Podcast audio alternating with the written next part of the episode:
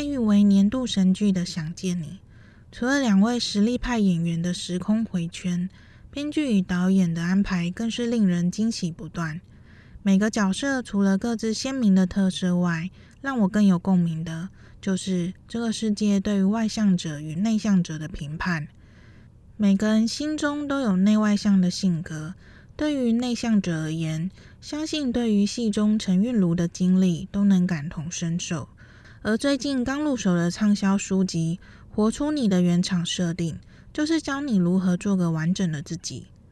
本集将分享，教你运用三招抓出你自身情绪。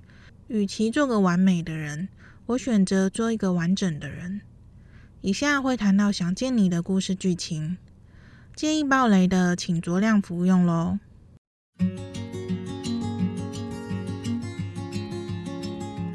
Hello，现在收听的节目是《我是泡芙传》，在这将分享我的人生经历与生活，遇见有共鸣的你。这里是关于泡芙女孩逆转胜的人生故事，我将分享关于情感治愈、恋爱交友。自我成长相关主题。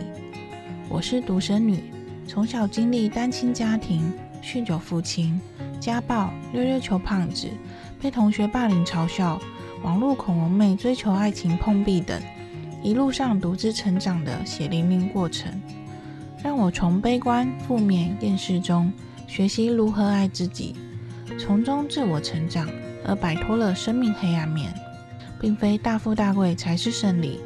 自己内心感到自在就是种胜利。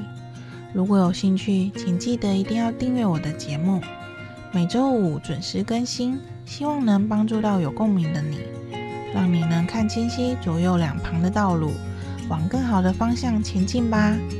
相信未来将能回头笑看当时的自己。那我们就开始吧。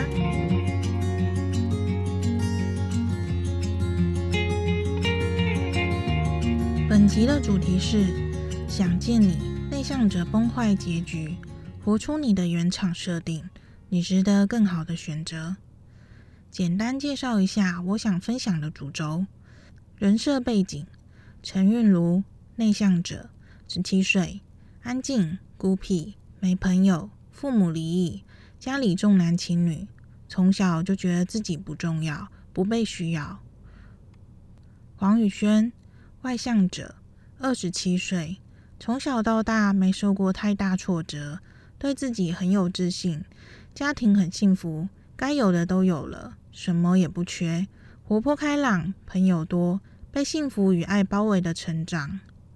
二十七岁的外向者，从现代穿越到二十一年前，十七岁的内向者身上，而外向的性格也让原本内向者周遭的亲友。同学都感到极大转变，且更喜爱转变后的外向者。但外向者完全不知道，其实内向者都在默默看着这一切。直到内向者回到自己身上后，为了希望延续身边人对他的喜爱，以及与内向者所喜欢的男主角谈恋爱，他一直强逼自己要学习活泼主动一点。但毕竟是强迫自己，肯定破绽连连。而男主角发现后，告诉内向者，对他只是朋友的感情。此时，内向者世界崩坏，觉得自己所做的这一切都只是白费心力。不管他多努力，想得到大家的喜欢，终究大家还是只喜欢外向者。也因此，从过去埋藏在内心深处，不断想消失在世界上的情绪上涌。而踏上高台，准备离开这世界。外向者说：“陈玉如，你不要冲动，伤害自己不能解决问题，你这样只是在逃避而已。”内向者说：“你不懂，你才不懂。”外向者说：“我懂，我真的懂。你相信我，你听我说，你是个好女孩，你要再给自己一次机会，只要你再努力一点。”事情就会不一样了，一切都会变得更好的。内向者说：“够了，不要再说了，你们才不懂我的心情。如果你们懂的话，就不会叫我再努力一点，就不会跟我说这个世界会不一样，你们根本就不懂。尤其是你，黄宇轩，像你这样子的人，根本就不需要任何努力，就可以得到我想要的一切。你根本就没有资格说你懂我的心情，你更没有资格叫我努力一点。你根本就不知道，完全不被人需要、不被在乎、不被爱的感觉是什么。我明明已经这么努力了，为什么你们每个人都还要叫我再努力一点，要我再更好？跟我说。你要开心，你要快乐，你不要变回像以前的陈韵如。为什么？就因为我不是你们期望中的样子吗？可不可以放过我？我真的觉得好累。内向者怀抱着对这世界的失望往下跳，消失在这无情的世界中。当时看到这一段，我整个很揪心，也非常能理解内向者的痛苦与失望。过去的自己也曾经历过内向者想消失的阶段。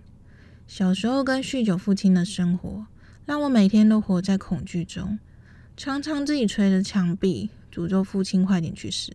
自己也很想自杀，不知道为什么要活在这世界上。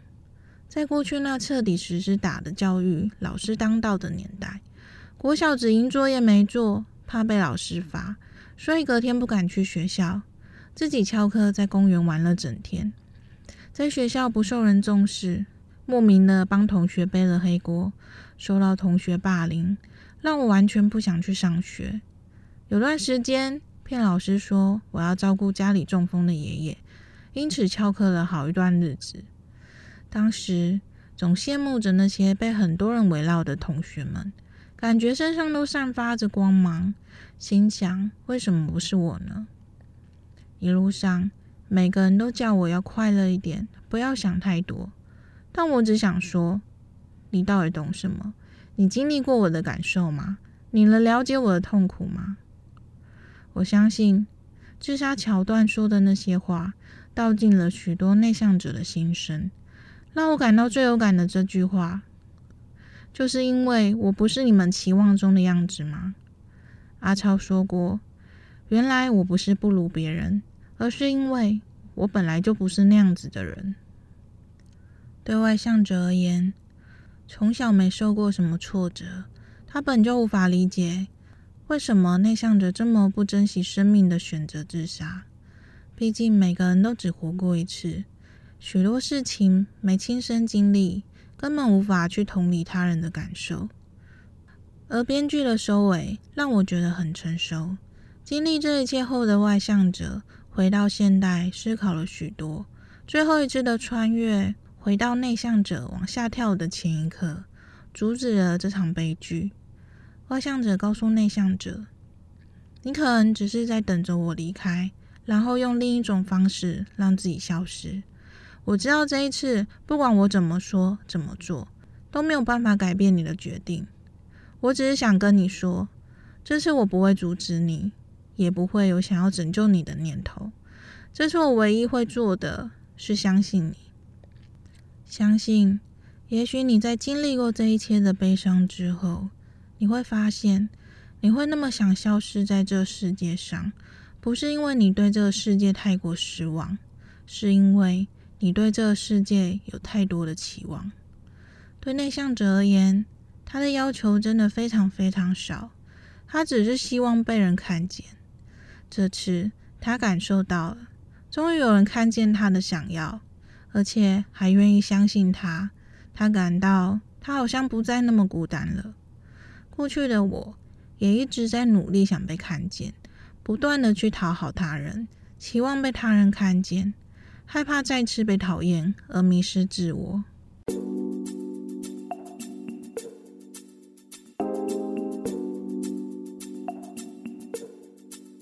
中场休息一下，终于有广告喽！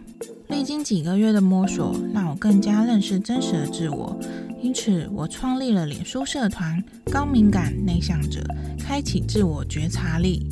在这，我们将一起学习认识内心的自我，学习自我疗愈的方式，不需依赖他人的肯定，因为你的人生是为自己而活。赶快加入社团，与我一起成长吧！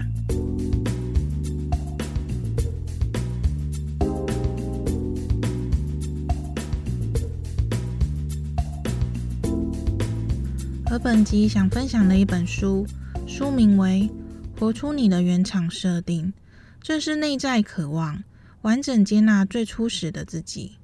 作者是苏雨欣，智商心理师，从一位主持人、金融业公关跨入心理领域，现为企业、政府、大专院校担任讲师，喜欢用风趣、易懂又有系统的风格。让每一个人都能活出属于自己的原厂设定。心理学家荣格说过：“与其做好人，我宁愿做一个完整的人。”我们总是汲汲营营的想让自己变成更完美的人，但你有想过吗？为什么我们都已经这么努力了，还是没有变得完美呢？其实，你尚未改变的原因，并非不够努力，反而还可能是因为太努力了。而忽略了最重要的关键，自己原本就拥有的天赋与能力。这本书是这阵子很热销的书籍，超适合陈韵如看的。每个人都是最独特的，不管你认为自己够不够完美，好的那一面是你，坏的那一面也是你。善用自己的优势，接纳自己的不完美，不需要跟谁比较，因为你就是你。这是本教你如何检视自我，找出让你觉得自己不完美的原因。虽然你认为自己有很多不足或是缺点，但不代表你是个不够好的人。要完全不在乎外界眼光是不可能的，但我们可以试着练习。所有成功的光辉璀璨，都是燃烧着失败所累积的残骸。是时候让我们拿回主导权。当自己人生的主人。全书共有十八个完整自己的接纳练习与一分钟自我接纳力检测，跟着心理师一起探索，你将逐渐发现接纳的神奇。咬紧牙关的努力减少了，放松流畅的投入增加了，因为你不再需要逼迫自己成为别人期许的你，可以享受于自己真正渴望的生活，好好检视自己。为什么会有这些阴影魔兽影响你？一直告诉你你不够好，该如何减少这些阴影魔兽对我们所带来的影响？唯有接纳自我，相信自己更完整，才能更有力量。此书真的非常好看，浅显易懂，作者也举了非常多实际案例与故事，让读者更容易体会每个段落所叙述的意念。许多心理书籍，都比较多研究分析的案例，会告诉你从哪些研究得到哪些结论，比较难阅读。但此本书是作者以自身为出发点，同理心写下他探索自我的方式，强力推荐给大家。许多人遇到情绪上的问题，就习惯性逃避，觉得忍过了，不理他就没事了。但下次又发生类似的事。又将鬼打墙的重复发生一样的情绪。在我自身经历中，每当遇到不愉快，从过去的及时愤怒到脆心无视，而今我发现所谓的转念与看开，并不是要你不要太钻牛角尖，而是需要找出影响你的源头。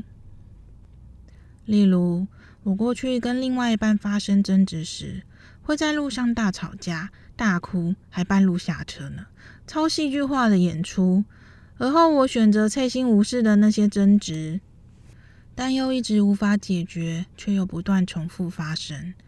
直到分手后，我发现，每当遇到冲突，需先冷静后，再问问自己的心，找出不开心的原因，将事情厘清，再理性好好的跟对方聊，而不是老用情绪勒索、怪罪抱怨的方式，用彼此的爱来当作筹码。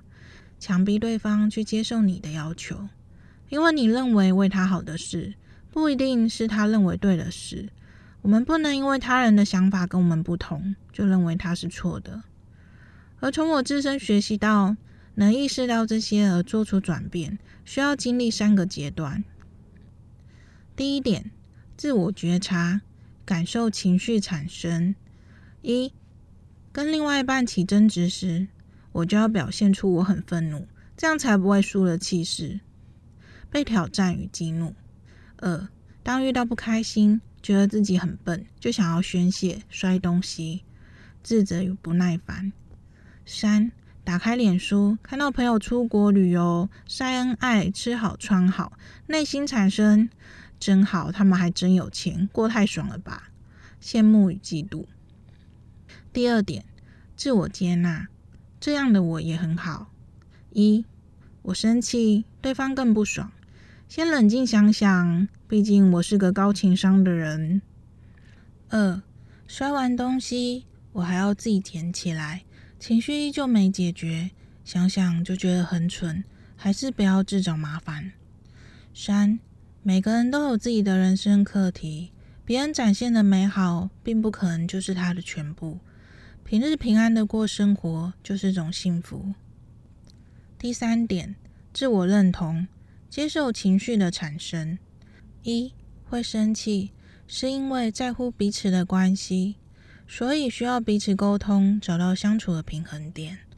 二遇到不顺心，只要转移注意力，想的该如何解决与改善，并当作是一个成长经验，未来不要再犯同样的错误。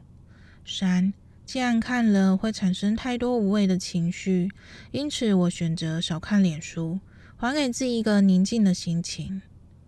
过去有个修佛八年的人跟我聊天，他说有次他与亲密的人说，他有时候看到女性还是会有遐想，而对方却回他：“你不是在修行吗？怎么还会有这些反应啊？”让他感到非常的羞愧。我回答他：“每个人都有情绪反应，这都是正常的，这样才是活着的感觉吧。”如果这么平静，还需要修行吗？早就成佛了，不是吗？不需要去奢求他人的认同，首先自己先认同自己，把焦点放回自己身上，学习聆听内在的声音，够好就很好，活成自己喜欢的样子。真正的自信不是自我感觉良好，而是当我感觉不好，我依然完整。最后结论：PTT 上有人说，想见你中的内向者最后整个黑化，但我认为他只是想试着去迎合世俗的眼光，他想再努力看看，或许可以朝外向者的特质更接近一点，让身旁的人更喜欢他一点。网友说，为什么内向者看不到默默守候在他身旁、真正爱他的男主角二号呢？我想，因为他们人设是十七岁，对于感情有很多感受都是第一次。通常人都只会顾着眼前的美好。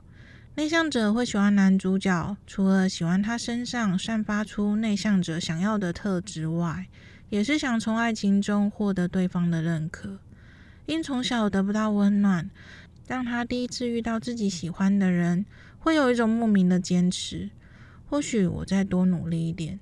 你就会愿意回头看看我，也是反映出他在家中的努力。虽然他安静，但他依旧关心他弟弟，也每天把酒醉的妈妈扶到床上，再出门上学。他想用他的安静去做些什么，纵使没人会意识到他的存在。回想我自己，因从小得不到温暖，特别渴望爱情，在很小的时候就一直想谈恋爱。整个求学阶段都是花痴的状态，只因我认为找个人爱我，就证明了我的存在。每个人打从一出生就在寻求他人对自己的认可。小时候不懂为什么要上学，因为大人希望我去上学；不懂为何考试要考高分，因为大人说把书读好才会有出息。得到他人的认可。而让我感到自己的存在价值。人生是自己选择的，这句话或许对很多人而言都是嗤之以鼻，认为我就没你那么幸运啊，巴拉巴拉的。为什么我一直愿意将自己过去的黑暗掏出来分享？因为这都是我真实经历而从黑暗中爬出。我非常深信，现在的自己就是因过去我种种选择而产生的结果。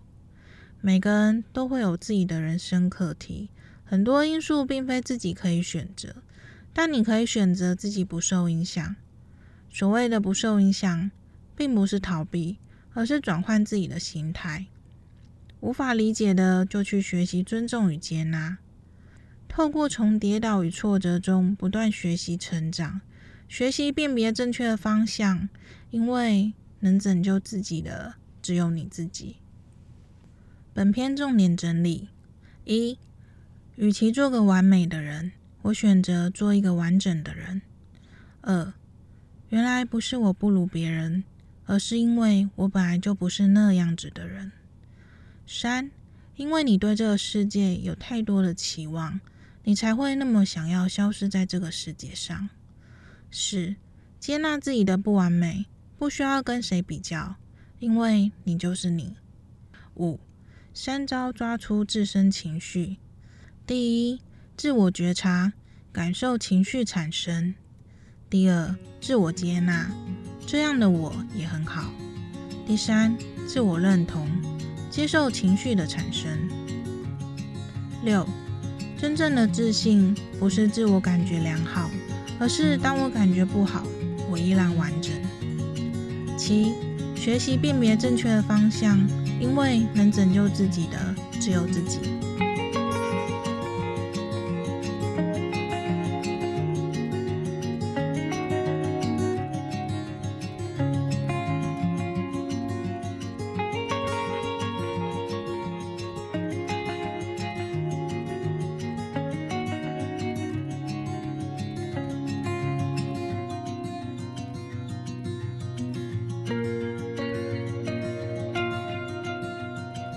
谢谢你愿意一直收听到现在。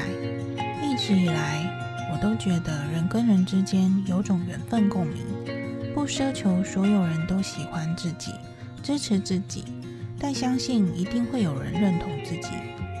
如果你对于今天的内容有什么想法或指教，或想跟我讨论哪些相关主题，欢迎到我的部落格跟我分享你的故事。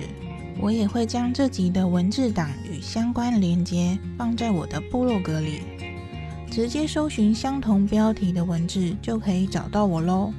如果这集让你感觉有所收获，也欢迎分享给你觉得需要的朋友，并邀请你留言评分五颗星，让节目可以挤进排行榜，让更多人听见，支持我能继续坚持分享下去。如果你觉得没有收获，也对你没有帮助，也欢迎到我的部落格留言，让我知道你想得到哪方面的协助，给我机会思考该如何做得更好。那我们下次再见喽，拜拜。